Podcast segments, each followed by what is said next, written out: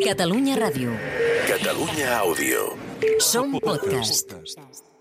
Amb el suport de la Secretaria General de l'Esport i l'Activitat Física. Posa't les mans al cap, ja és aquí, ja ha arribat. Cau una pluja d'eufòria,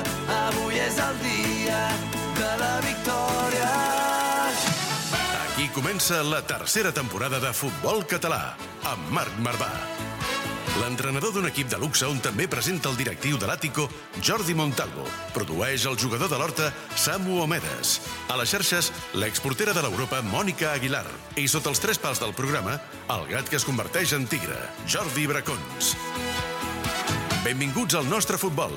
Benvinguts a Futbol Català, amb Marc Marvà. Ja tornem Hola a tots, com esteu? Benvinguts i benvingudes. Aquest és el podcast de Catalunya Ràdio de Futbol Català. Jordi Bracons, com estem? Benvingut. Bona tarda, benvingut. Escolta'm, um, avui tenim decoració nadalenca, eh? Sí, Em- home. te- Porteu una mica aquí de tot, eh? Un caganer, eh? Sí, és, és, tenim- és una mica de merchandising per la teva secció, no? Uh, sí, és, una, sí, és un petit avenç, és uh, prèvia a Nadal Clar. i doncs farem una mica de xerinola. Ens, queda, ens queden dos programes abans de, de, de l'aturada nadalenca, que és aquesta setmana, setmana vinent, anirem, farem aturada, com la majoria de clubs, al Sant Cugat. Sant Cugat sí, parem una setmaneta. Pareu una setmana de jugar, No però d'entrenar no pareu gaire. D'entrenar com a màxim una setmana perquè 28, 30 i... Per què no, míster? 31 també podem entrenar. Um, Sí, i a l'u. Sí, Sí, al a Peris l'u, també li a les demanarem 8 a del matí també sí, podem entrenar. Sí.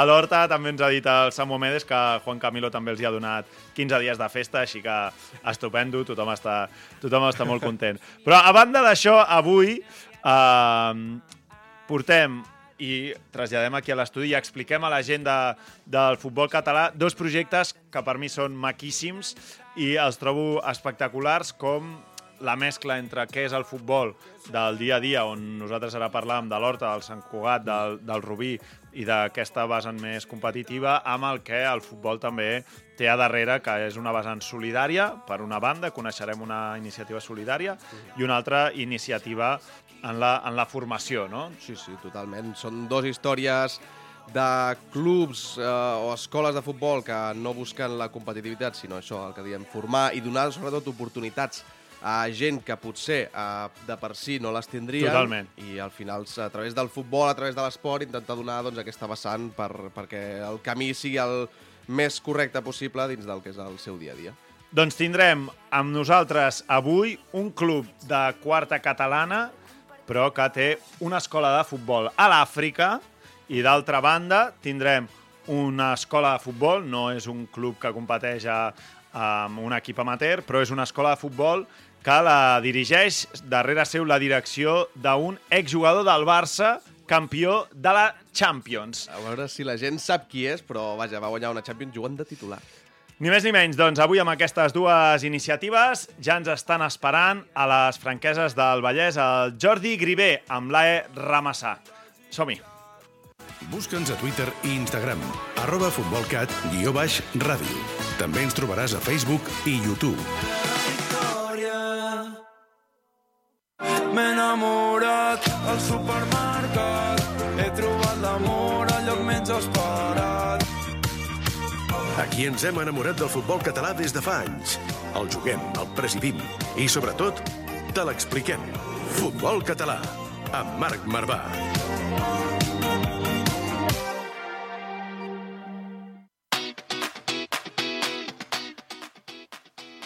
I ja tenim amb nosaltres el Jordi Gribé, que avui, a més a més, és un dia molt especial, una setmana molt especial per la gent del AE Ramassà.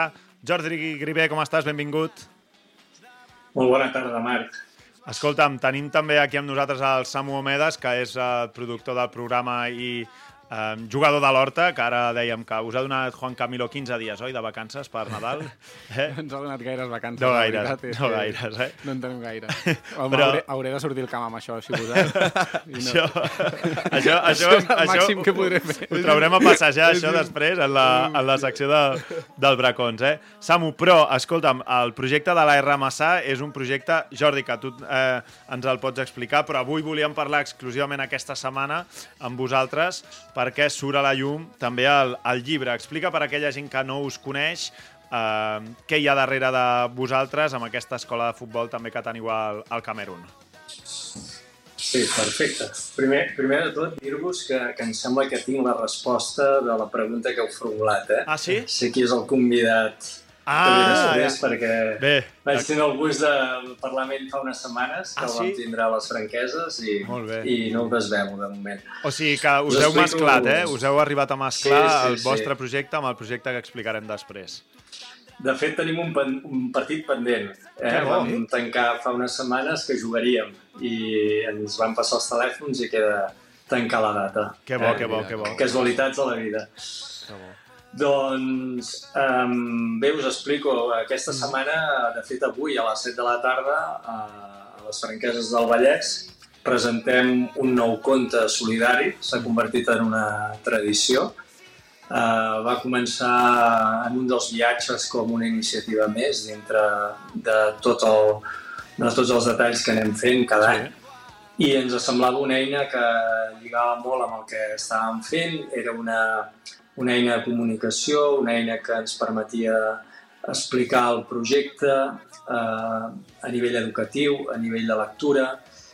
Eh, portem contes a l'Àfrica, portem contes a clubs i escoles de- d'aquí, de, de Catalunya, Mhm. i cada any doncs, il·lustrem amb, amb autors i, i il·lustradors que fan el conte eh, històries vinculades al projecte anual de viatge. Aquest any 2023 marxem al març a Gàmbia, Vale. serà el setè viatge del club en diferents països d'Àfrica i bueno, tenim aquest conte que porta per títol Aigua Gàmbia, Mhm. que, que avui el donem a conèixer. Us recordem, eh, l'Associació Esportiva Ramassa, amb això que ens ha explicat Jordi Gribé, que és aquest club i és una ONG alhora, eh, que està situat a les Franques del Vallès, però, clar, té el seu futbol base, si ho preguntem així. On teniu el futbol base, Jordi? Què els hi podem respondre a la gent? Sí, és una mica... Quan, quan ens pregunten com presentar-nos costa eh, de definir, perquè a vegades eh, dius que ets una ONG, altres un club. Són les dues coses, un club de futbol i ONG. Eh, es pot demostrar que, que poden conviure i pot ser les dues coses sense que un es mengi l'altre. I a més ens permet no, arribar a tothom perquè el futbol integra, el futbol el reconeix tothom i és una eina potentíssima a nivell educatiu. Tenim a Camerún, justament, Sí? una escola on aproximadament 100 nens i nenes eh, fan la pràctica esportiva. Aquest any hem federat eh, dos equips ja, que és el juvenil i el primer equip amateur masculí. O sigui, hi ha dos equips lligues- a, a les lligues de Camerún que és amb el nom d'AR Massà, eh? És a dir, és el mateix sí. nom. I vesteixen, a més, la, la samarreta catalana amb els nostres colors, vull dir que la identitat del club és allà la mateixa que la d'aquí. I aquest any estem començant, bueno, aquesta temporada vinent, estem arrencant el projecte Fer el mateix amb el femení. Mm. Vull dir, tenim eh, noies que juguen a futbol i pensem que és fantàstic de que, que puguin jugar també allà a Camerún amb, amb les dificultats. Això i, i bueno, la- l'altres dues potes, com, com sabeu, és l'equip de quarta catalana, l'amateur masculí, que, que juga a Llerona, i l'equip de noies, eh, diem inclusiu, són noies refugiades o sol·licitants d'asil que entrenen a Barcelona, a Esports UB, Mhm. els dilluns a la tarda, i elles no competeixen, sinó que entrenen i de quan en quan doncs, fem algun tipus d'activitat Algun esportiva, algun amistós, partit potser. o... Exacte. Exacte. Jo, jo, Jordi, et volia primer de tot felicitar-vos per aquesta iniciativa i preguntar-te també a nivell formatiu, sobretot el que deies, que hi ha moltes dificultats a vegades a l'hora de doncs, poder donar aquesta sortida de futbol al- als, als més eh, menuts i a, i a la gent adolescent al, al Camerún. No sé com sorgeix aquesta idea vostra, perquè heu fet diferents viatges, com deies, però curiosament aquell, justament a Camerún, sí que heu establert aquesta escola de futbol. No sé com sorgeix i, sobretot, com s'està notant en el dia a dia allà al, al Camerún aquesta, el, el, el, la sortida aquesta del futbol, com està millorant en el que pugui ser doncs, la vida d'aquests joves que, que hi són dins de l'entitat.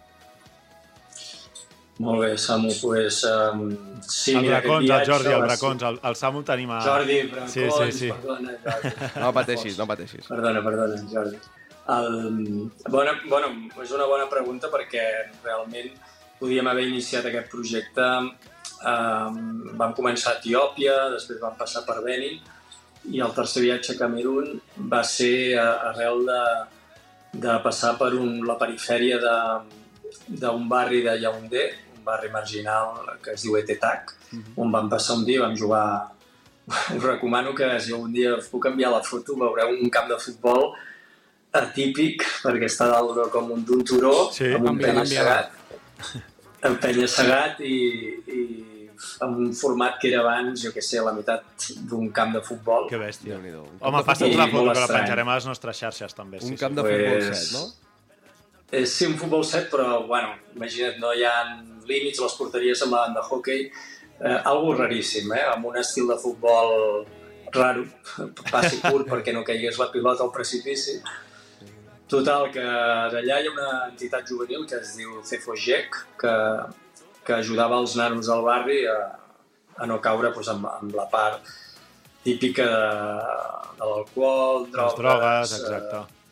tot, el, la falta de, de, de recursos, no? I, i, i deixar sobretot els estudis.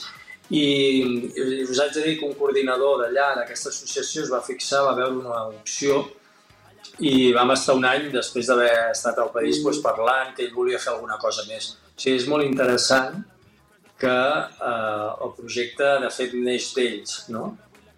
I vam enviar al Són ells els que fan la primera proposta, entenc, per tant. Exacte. Molt bé, molt bé. i ens demanen alguna tan bàsic com unes equipacions i, bueno, per on, per on va començar això? Sí, Sí, es sí, va sí. enviar i, bueno, ells van començar a veure una oportunitat, d'allà vam començar a fer petites actuacions, fer, doncs, això, entrenaments, i vam començar a fer reformes al camp, vam començar a construir un centre de formació, i bueno, el que semblava el primer any molt lent doncs, eh, va fer un creixement exponencial els següents anys amb el centre de formació i escola de futbol que, que ha desplegat quantitat d'opcions. Eh? Bé, Jordi, jo primer de tot també felicitar-te per, la, per la feina que feu i em toca a prop perquè he treballat i treballo en una ONG que no té res a veure, però estem fent una escola a Gàmbia, però així que conec la... Una escola de futbol esteu fent, eh? No, és una escola, Ah, una escola... per, per als, als nens d'un- d'una ciutat. Sí. Com es diu la fundació, Samu? La, es diu Alma Solidària, la ONG. Des d'aquí, salutacions a Rosa. Em fa molta il·lusió poder-ho saludar des d'aquí. I, I res, jo vaig portar fa poc unes, unes pilotes que em va portar cam- el, el canvi de led, ens va, ens va cedir unes pilotes, agrair el canvi de led, Sí. però m'agradaria preguntar-li al Jordi com sorgeix el tema Gàmbia, què esteu fent i, i ja que ens, troca, ens toca de prop, que ens expliqui una mica més, sobretot la part de què s'està fent del llibre. Sí, està molt bé també perquè el, el, la gent ens veu cada any viatjant a un país d'Àfrica i el que fem és impulsar les ONGs dels països que treballen de manera diària allà, sobretot que busquem una connexió amb esport i educació. Són, pensem que és bàsic aprofitar la força del futbol perquè a Àfrica, com molts països, eh, el futbol ho viuen al dia a dia, no? i ells busquen aquesta oportunitat de convertir-se en professionals. Llavors, quan arribem allà, doncs, crida molt l'atenció, perquè, de fet, ens hem assabentat més tard que, que en tres països que hem estat hem sigut el primer club europeu que hi hem anat a jugar.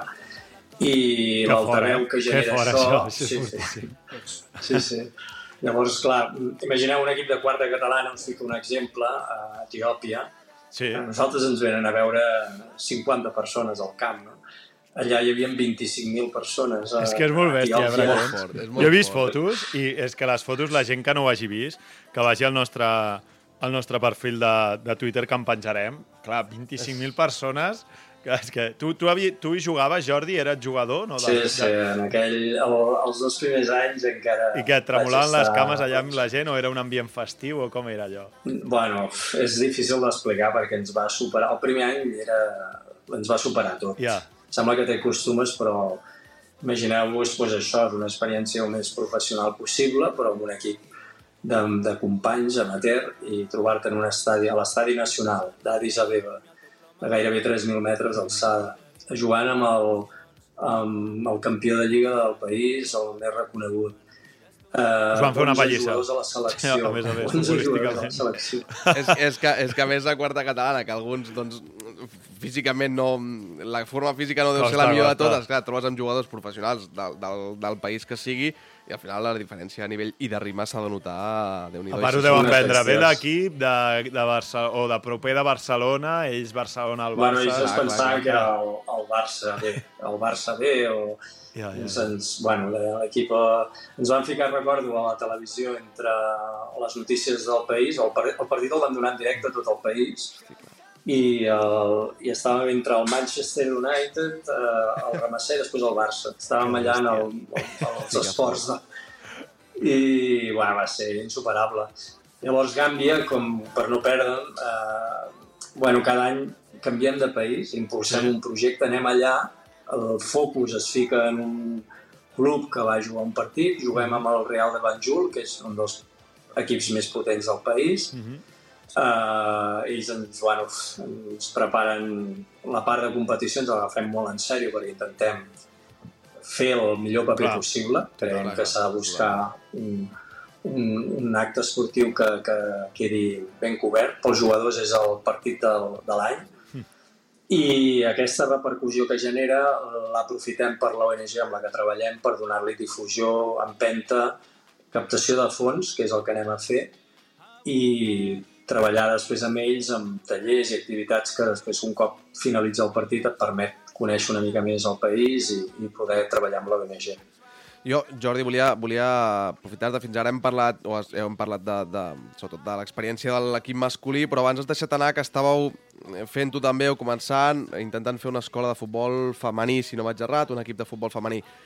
Quina és la situació de les dones o de les nenes, noies, del, per exemple, el Camerún, que és on teniu la- l'escola, i realment si, si us trobeu que encara hi ha moltes dificultats perquè elles puguin fer qualsevol esport, ja no només futbol, sinó qualsevol esport a nivell col·lectiu amb llibertat com ho poden fer qualsevol altre nen o nen. pues imagina't, el paper de la dona a Àfrica és, eh, té una dificultat tan bèstia, vull dir que no està per, per molts sectors acceptat, no ho entenen, i de fet és la que porta pues, el, el nucli familiar no? a, sí, sí. a Àfrica en molts sentits. Llavors que vulguin eh, iniciar una activitat lúdica o esportiva, això pues, és com contraproduent amb, Clar. en segons eh, quins llocs o, o que no se n'interpreta.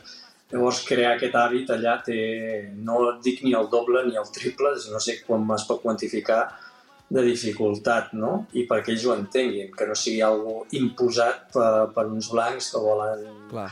arribar a fer això, sinó que sigui una normalització.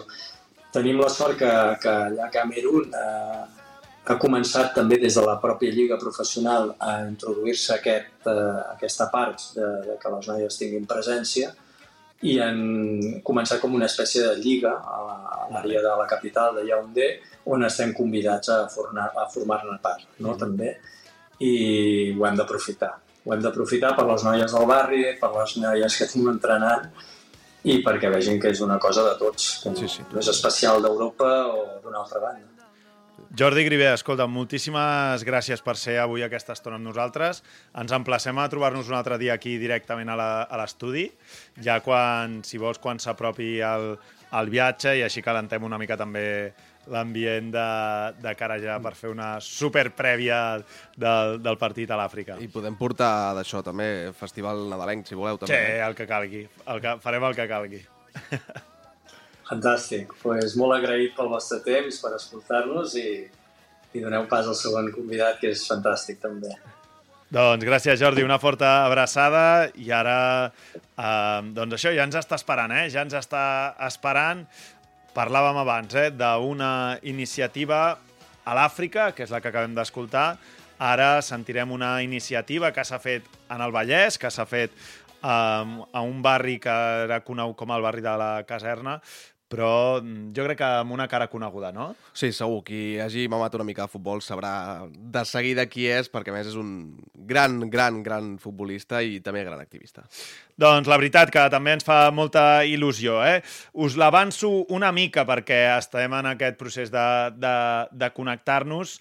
És ni més ni menys que l'Oleguer Preses, eh, qui està eh, ara mateix amb un projecte de futbol català, un projecte de futbol català que, mm, si algú pensa, no, un projecte de futbol català com per exemple va fer Gerard Piqué, no? Va agafar el Res Futbol. Club Andorra i l'ha potenciat a la segona divisió. Això és un projecte de futbol català, també. Sí, sí. en aquest cas de l'Andorra, però amb molts, amb molts diners a darrere.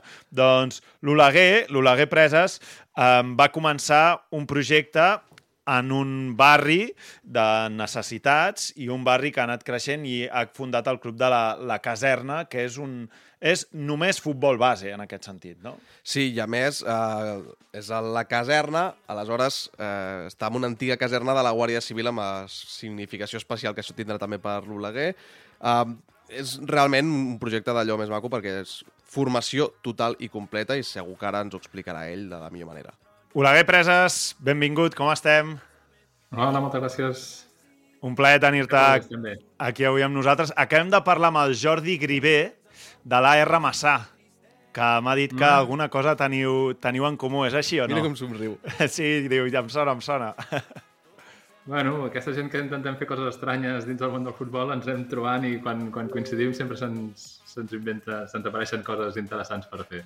Sí, perquè avui hem volgut centrar en aquest podcast, fem aquest podcast aquí a Catalunya Ràdio Oleguer centrat en el futbol català i avui hem volgut agafar dos projectes que hi ha avui en el futbol català, com és aquest, un futbol amb una escola de futbol a l'Àfrica, que és aquest AR Massà, i l'altre és el vostre, aquest espai de la caserna, que per la gent que ens escolta, Oleguer, ets una cara molt coneguda i potser la gent et relaciona. Jo ara deia, eh, un exfutbolista del Barça que comença un projecte en el futbol català.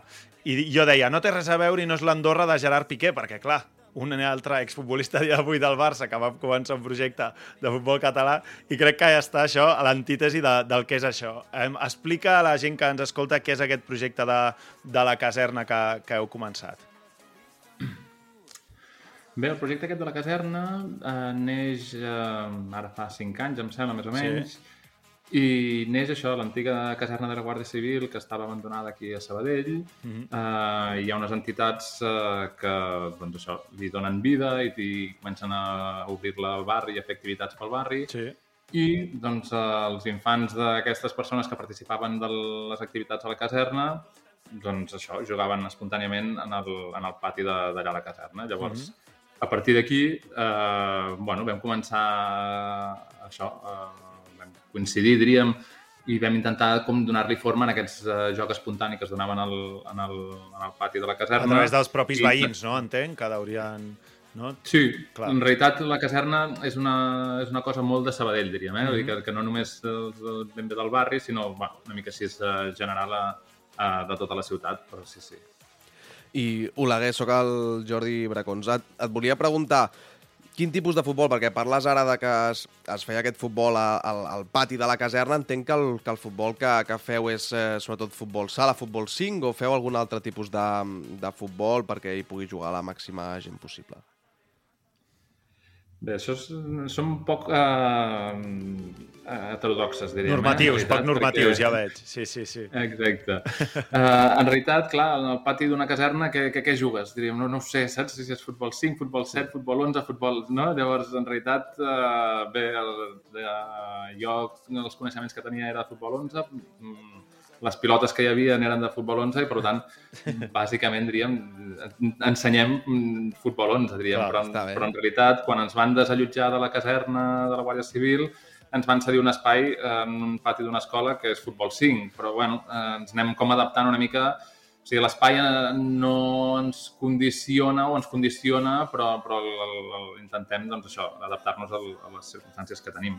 Perquè llavors després també intentem jugar partits amistosos contra altra gent i, i evidentment pels infants és, mm, bueno, realment busquen eh, jugar a camps eh, d'herba artificial, no? és a dir, que és Clar, com una festa i per tant doncs, ja els hi està bé que, que fem aquest futbol 7 o futbol 11. I, Oleguer, la, la teva figura com a exfutbolista i també de, de figura pública, diguéssim, més coneguda, com ajuda en aquest projecte? És a dir, eh, pot impulsar, no sé si ho has fet econòmicament, però també estàs implicat a darrere al, al 100%, o eh, en quin punt estàs implicat en, en aquest sentit?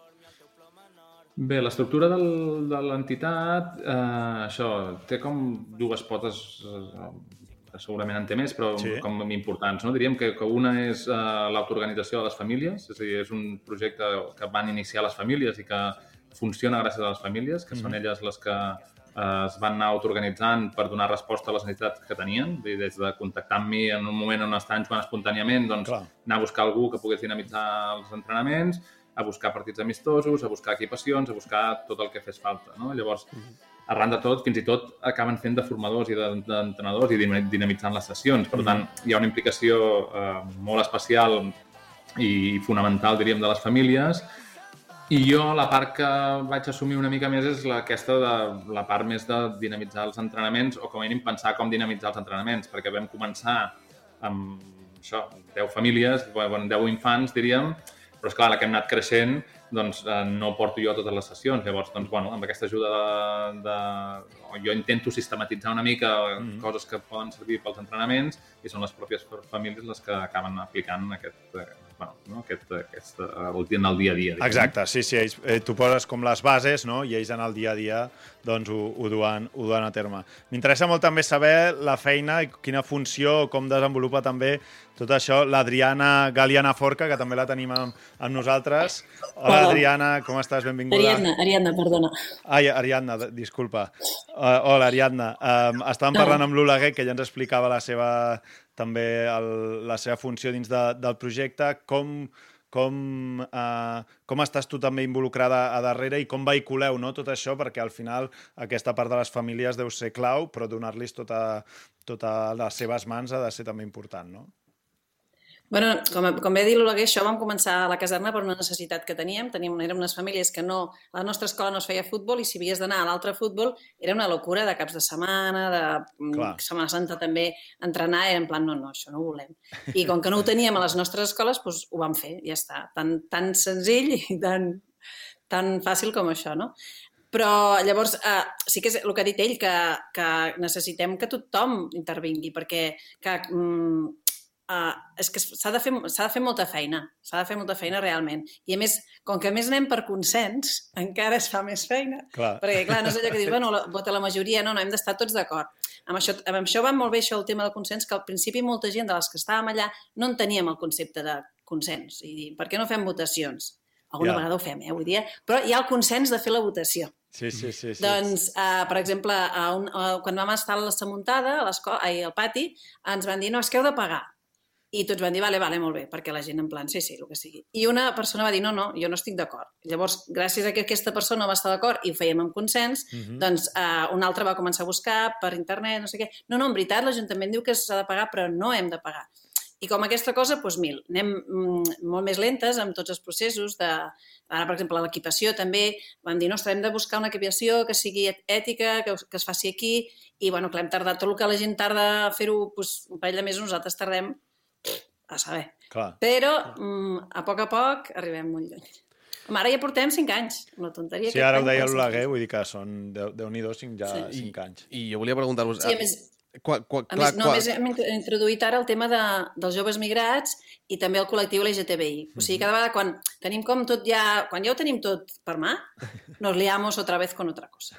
Però realment això, al projecte, el, a, realment heu de notar molta...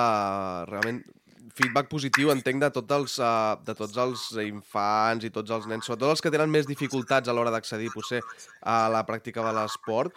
No sé, clar, com ajuda això amb ells en el seu dia a dia, per, potser per no passar-se les tardes, doncs, potser al carrer o fent qualsevol altra cosa que no sigui la pràctica esportiva. No sé. Uh, els nens ens demanen més, més, més dies i més partits. Això és el que ens demanen. també. Volen, volen, jugar, Sí, sí. volen jugar els nens, Sí. no? Però no, Oleguer, digues, digues que tu, tu els veus més els nens i els tinc més lluny. No, no, dic que en realitat, clar, eh, sí, és una acti- activitat això, no?, que, que busquem que ells s'ho passin bé i com, com bé diu l'Ariadna, diríem, no?, eh, això, eh, ells demanen doncs, eh, fer més i més activitats Mhm. i, per tant, això en realitat, eh, doncs això, no?, ens omple d'energia per poder continuar. I és una mica el que comentaves, no? que, que en realitat el, el futbol per nosaltres també és una mica una excusa. És a dir, evidentment volem eh, que aprenguin a jugar a futbol, volem que s'ho passin bé, però també utilitzem el futbol com aquesta eina de cohesió social, diríem, no? com a creació de comunitat i una mica el que comentaves, no? de dir, bueno, eh, el futbol tal i com o cap a on estan anant ara en molts aspectes, no? que va cap a aquesta individu- individualització, no? és aquesta part eh, poc col·lectiva, nosaltres Sí. intentem donar-li la volta i valorar realment aquest joc col·lectiu, valorar el benestar de, tota, de totes les persones que hi participen, no? és a dir, posar molt èmfasi, diríem, no en la visió que creiem que s'està donant en la majoria de llocs eh, actualment, sinó recuperar aquesta part més social i de, i això, no? I de, de vincle i de passar-s'ho bé i de, i de compartir de, que, que, que creiem que, que hauria de tenir. Sí, I, i en, aquest, en aquest sentit, Oleguer, eh, vas ser tu en la seva època un futbolista que vas eh, posicionar-te i que sempre eh, s'havia dit aquella famosa frase de no mesclar futbol i política, però tu en aquest sentit sempre has defensat que sigui així i jo crec que aquest és un clar exemple mm, futbol, política o el, causes socials al darrere, no? També. Sí, és que en realitat, no, ja ho deia en el seu dia i segueixo mantenint-ho ara, no, que, que, el, que, és, és a dir, que, que com es pot no barrejar futbol i política, no, quan en realitat tot és política, no? és a dir, el que, el que de manera més manifesta o menys manifesta, però, però vull dir que no pots aïllar un element de la societat i pensar que, que allà no s'està intervenint i no s'està fent alguna mena de política. No? Precisament el que, el que passa és, o, o qui diu aquestes frases sovint és gent que ja li està bé que les coses vagin com van perquè, perquè en realitat és mantenir l'estatus quo. No? Llavors, és a dir, tot el que siguin veus crítiques amb- que, que qüestionin eh, cap on està anant el món del futbol, el món en general, diríem, no? doncs això no els agrada perquè en realitat és tocar-los una mica la seva part del pastís. No? Llavors aquí és quan sovint apareixen aquestes, aquestes frases. A Madrid s'estan estirant els cabells ara, ara mateix. Uh, res, jo només us volia felicitar perquè realment és una iniciativa molt bona. Entenc que els crios voldran més futbol i més partits, però realment és important també focalitzar en que no és tan important quants gols marca un Alevi o quantes assistències dona, sinó realment en el que, tot el que t'aporta el fet de fer un esport col·lectiu i que realment hagis de prioritzar doncs, el, el, el benestar col·lectiu a no pas a l'individual, o sigui que és una iniciativa que molt bona. Doncs, Ariadna... moltes vegades Digues, Ariadna, digues. El que dèiem és que el, uh, jo sento quan uh, les nenes i nens juguen a futbol, bueno, més els nens que les nenes, uh, no, no volen jugar a futbol, volen ser rics i famosos. Ja. Que és això, és, és el, que, el que volem que el futbol es, canvi. O sigui, amb altres, amb, altres, amb altres esports no passa, però amb això és que només pensen en, en les mencions que tindran i bueno, la fama. És, Sí, un, un, que volem treure. un amic meu molt vinculat amb el futbol també ho deia, diu, al final aquestes etapes formatives el que has de preguntar no és si has guanyat o quants gols has marcat, sinó si tu has passat bé amb el- els, nan, els nois i noies i crec que és el que realment s'hauria d'enfocar més perquè estem s'està una mica perdent una mica tota aquesta essència del que és el, el futbol i l'esport en general. Oleguer Preses i Ariadna Galiana Forca, moltíssimes gràcies. M'agradaria poder estar molt més temps, però eh, també ara hem, ja hem de, us hem d'acomiadar i em, em sap molt de greu, però us cito un altre dia i tornarem a parlar avui amb aquestes dues iniciatives que hem fet, eh, l'AR Massà i la, la caserna a Sabadell, com eh, l'exemple de que el futbol és una via per arribar la gent del Ramassà amb un futbol base a l'Àfrica i la gent de la caserna donant futbol o donant esport a, a, a tothom qui, qui ho vol. Una forta abraçada i moltes gràcies. Moltes gràcies a vosaltres. Som-hi, som-hi, tira, tira. D'estimar esquivant ortigues, de cantar la la la la la. Escolta'ns al web i a l'app de Catalunya Ràdio. I si també ens vols veure, a la televisió de la Federació Catalana de Futbol. www.fcf.tv fcf.tv Futbol català, amb Marc Marvà.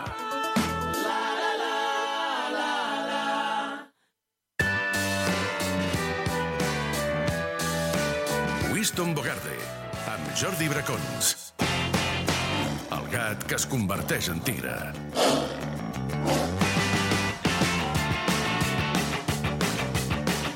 Tira, tira, tira. Avui amb decoració nadalenca, com dèiem, eh? tenim una mica de tot per aquí. I què ens has portat? Avui ens has fet un especial, Bracons, de sí, què, de què, de què, un què, especial. Queda una jornada per acabar... El gorret, ah, això. la I el temporada, caganer, no, no té desperdici. la temporada Tira, tira, 2022 tira. Molt bé. i avui fem un especial sopars de Nadal dels equips de futbol. Com m'agrada això, com m'agrada. Especial sopars de Hi ha gent que ja els Tira. ha fet, però hi ha que, molta gent que aquesta setmana i la que ve els farà, així que per tots aquests eh, va a la secció d'avui. Vamos, vinga. Número 5? Sí. Amb el número 5... És pel paradet. Sí? Us llegiré Tira, missatges... espera, espera, tira música de fons una mica de Nadalet. Amb, que anirem tirant música de Nadal de fons amb el, entre número i número. Vinga, ara, ara, ara, vinga. Això. Sí, sí, sí. El número 5, què, què tenim, què tenim? El paradet. Uh, Missatge de l'altre dia del grup de jugadors del Sant Cugat de Primera Catalana. S'estava demanant doncs, si hi havia el sopar de Nadal, si es faria barra lliure. Llavors el capità va dir que s'hauria de pagar 5 euros més si volien barra lliure, de vi, cervesa i tal. Barra I lliure, agafa, eh? Rates, eh. I agafa No, no un dels jugadors, un jovenet, Sí. i diu... Què vol dir el que vulguem de veure? És que jo no sóc de res d'això, sóc més de Coca-Cola o d'aigua. Fora- fora de l'equip. I, I aleshores això eh, va, va traduir-se en... en, en una escarni públic eh, de dir, noi, eh, sembla que no hagis jugat a futbol mai. És que és, que és amateur de primer any, però si us plau, Això és multa, no? això hauria de ser multa i triple. A més, sí, sí, no tinc paraules, eh, se'ls ha de començar a espavilar tota M'agrada molt gent. portar el, el, les converses de grups de WhatsApp a, a la ràdio. M'agrada molt. I un dia en parlarem. I tota aquesta gent, si us plau, comenceu a apretar... Té nom o no? Té nom o no, Sí, ja, sí, sí, sí. Carlos Serón, eh, titular Perfecte. indiscutible a la banda esquerra. Una Espavila, abraçada. company. Seguim? Vinga. Amb el 4 a l'esquena. A veure, a veure, aquesta música nada- nadalenca, tira, tira música nadalenca, som-hi, som-hi amb el 4. Aquí tenim? Són els, els rookies, perquè Sí? eh, sempre que arriba algú nou al vestidor, ja sigui juvenil, ja sigui un cagatió, ja sigui algú que, algú que porta molts, anys, molt. molts anys al futbol, Sí? Eh, se'ls hi fan el que s'hi diu les novetades, en mal dit, però Totalment. abans se li feia doncs, eh, netejar les botes als entrenaments o bé portar una samarreta de Ara, dues sí, talles sí, ara més ballar, petita. cosetes d'aquestes, sí, eh, ara. Ara el mainstream és fer-lo pujar dalt d'una cadira Clar, al clar, primer clar, o clar. segon sopar, doncs per aquesta... Um, fer, per, aquestes, que per aquestes dates Sí? hi ha diverses coses, una d'elles és cantar, com aquest estil. A veure, a veure, a veure, a veure, a veure això. Molt bé, això. Aquesta és real? És real? Sí, sí, ja és Sergio Canales a la selecció espanyola. Hi ha una Ah, versió més molt bé. atrevida, que és aquest de Roque Mesa, que sense paraules. Roque Mesa, és això? Roque, Roque Mesa, quan arriba, Lightning Man. El quan Lightning arriba al Swansea. D'aquesta tinc un geni a l'equip, que és en, en. Joan Vives. En Joan Vives el vas tindre fa poc a tu al, al programa. Sí, a l'Orsai. A l'Orsai. És, és un geni per fer aquest, aquest tipus de bromes. A l'estiu vam tindre, vam tindre la pretemporada, el primer sopar de l'equip. Sí, sí. I va tocar i cantar. els, els juvenils ja van pillar, es van pujar, es van haver de despullar, abraçar, abraçar. Ara, ara, veus? A veure, a veure, a veure, explica, explica, jo, explica. per, per, per no estar sempre en, en pujar dalt de la cadira i cantar, us proposo tres coses. Va, tres coses per als equips de futbol català Sí. que faran sopar de Nadal. Sí. Escolteu. Va. Primera, imitar el míster. Sí? Si ets valent i et vols jugar És a la baixa... M'agrada molt. Endavant. M'agrada I molt. Tant de bo et juguis la fumada. M'agrada molt. Número dos, al rookie fer-li portar els calçotets durant tot el sopar Sí? i la festa per sobre de la samarreta camisa. Si se'ls Està posa, bé. si se'ls posa bé, és a dir, si se'ls posa dins dels pantalons, Sí. xupito. Vale. Que s'atreveixi a, no a treure-se'ls. Calçotets, bé, és I tercera, aquesta. Sí? ara que està de moda la Kings League, agafar el preci del club durant el sopar i dir-li en veu alta que vols 100 euros més al mes. Si te'ls accepta, saps que el club té butxaca i que es pot permetre doncs, pagar-te un sou una mica més alt, i si t'envia a cagar, doncs és un win-win de manual, perquè ja tens de directe via lliure per anar a la Kings League si és que t'han fitxat. Per tant, un win-win de manual, si voleu, la podeu adaptar aquesta als vostres sopars. Bé, bé, bé, ja en tenim, eh? Vinga. 3. Número 3. Pels paparazzis, perquè Home. sempre Uf, en aquests aquesta. uh, sopars hi ha algú o alguns que es passen tot el sopar amb el mòbil, fotos, vídeos... Normalment comences amb cares o amb fotos del que hi ha de sopar i mica en mica doncs, tot es va esbiaixant, sí, sí, sí, els sí, ulls els més ulls, petits, tal, més clucs, tot totalment. més borrós, les fotos sense enfocar... Són gent que acostuma a tenir visió més bona fora dels camps que dins dels terrenys de joc i que també saben on està cada escola i discoteca per fer-li la fotografia corresponent si està I fent alguna després cosa. amenaçar-lo tot l'any que tinc el Ah, vídeo, eh? No? Sí, sí, perquè moltes vegades- Allà a Rubí passa, eh? Va passar això, Moltes eh? vegades, clar, el, el, Hi ha el un que és vídeo cul- amenaçador que corre. el que és culpable diu, no, no, jo no vaig fer res, i a l'altre, el, el babaratge la diu, si hi ha foto, hi vídeo. Número 3. Ah, número 2. Doncs és pels pesats, perquè vull fer una crida i un missatge als companys d'equip que es passen mig sopar o mitja festa parlant-te de com creu que juga l'equip, de si creu que s'hauria de jugar amb els extrems més oberts, el mig centre hauria de ser més posicional... Multa, també. a tota aquesta gent... Tens un alguna missatge- horta o no d'aquests? Sí, Et tinc, tinc la, algun, la torreta. tinc algun, tinc algun. I sobretot dels d'abans, que a més... El, El Josa, el Josa em, amb em torreta. sembla malament tirar enrere, però el que has dit abans de les fotos és que ara fan stickers i tot. Sí, Clar, i ah, després volen els stickers mort, per WhatsApp, mort, això sí. és, és Un una dia- un dia Però d'aquests eh? pesats també en tinc algun. També en tinc algun. En Josa... Eh, Tira, tira, que ens fotran fora, A eh? tots els pesats, Quan parli de la memòria d'un company, calli! Va morir... Calli! Cállate. i és que no estem precisament a les 3 del matí per escoltar turres sobre l'estil futbolístic del teu equip de, tal- del grup 3B de segona catalana, sinó per ballar la batxata i fer ai i cool contact amb el grup, grup de noies. I el número 1 és per... Vinga, number one. Pels tullits, Home, homenatge, respecte i honor per aquest Sí, company d'equip que s'agafa una monya descomunal. la- l'única de l'any, segurament, eh? No deixen mai de tenir una algun copa... perd carnet de cotxe, Sí. és a dir, algun rubí ha perdut el carnet de cotxe. Carnet de cotxe, deixes la cartera, perds les claus, envies missatges dient ¿Dónde estáis? I hi ha, allà, si, si vols ja fer el crossover definitiu, hi ha qui envia durant la nit un missatge com aquest. Això què és? Això és It's raining man? gent cantant. I també hi ha gent que s'hi va tan, tan, tan sumament borratxa que comença a dir ¿Dónde estáis? ¿Dónde estáis? Hi ha un vídeo molt bo amb això. Sí? Si voleu a YouTube posar Voy muy borracho, és descomunal. No l'he volgut posar perquè és incita, incita a la vomitada, però en tot cas, a tots aquests tullits que el dia següent no saben ni on estan, eh, respecte i honor i ens veiem dimarts a l'entrena. Una, amb la una abraçada a l'Eixo Lelou, des d'aquí, central de l'Horta, una abraçada molt gran. Grans sopars de. Nadal, boníssims, boníssims. Vinga. Formació, educació, esport, valors.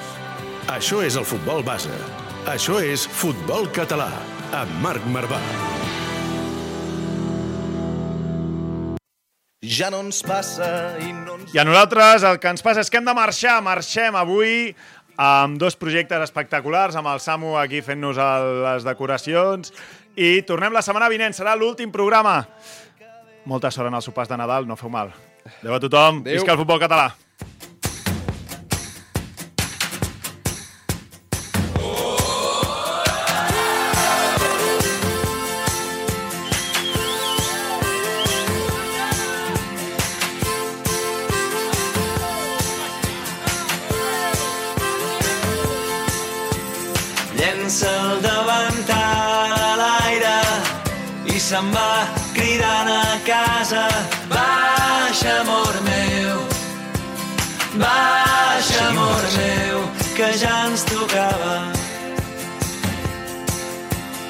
Ja ens tocava. Sorbo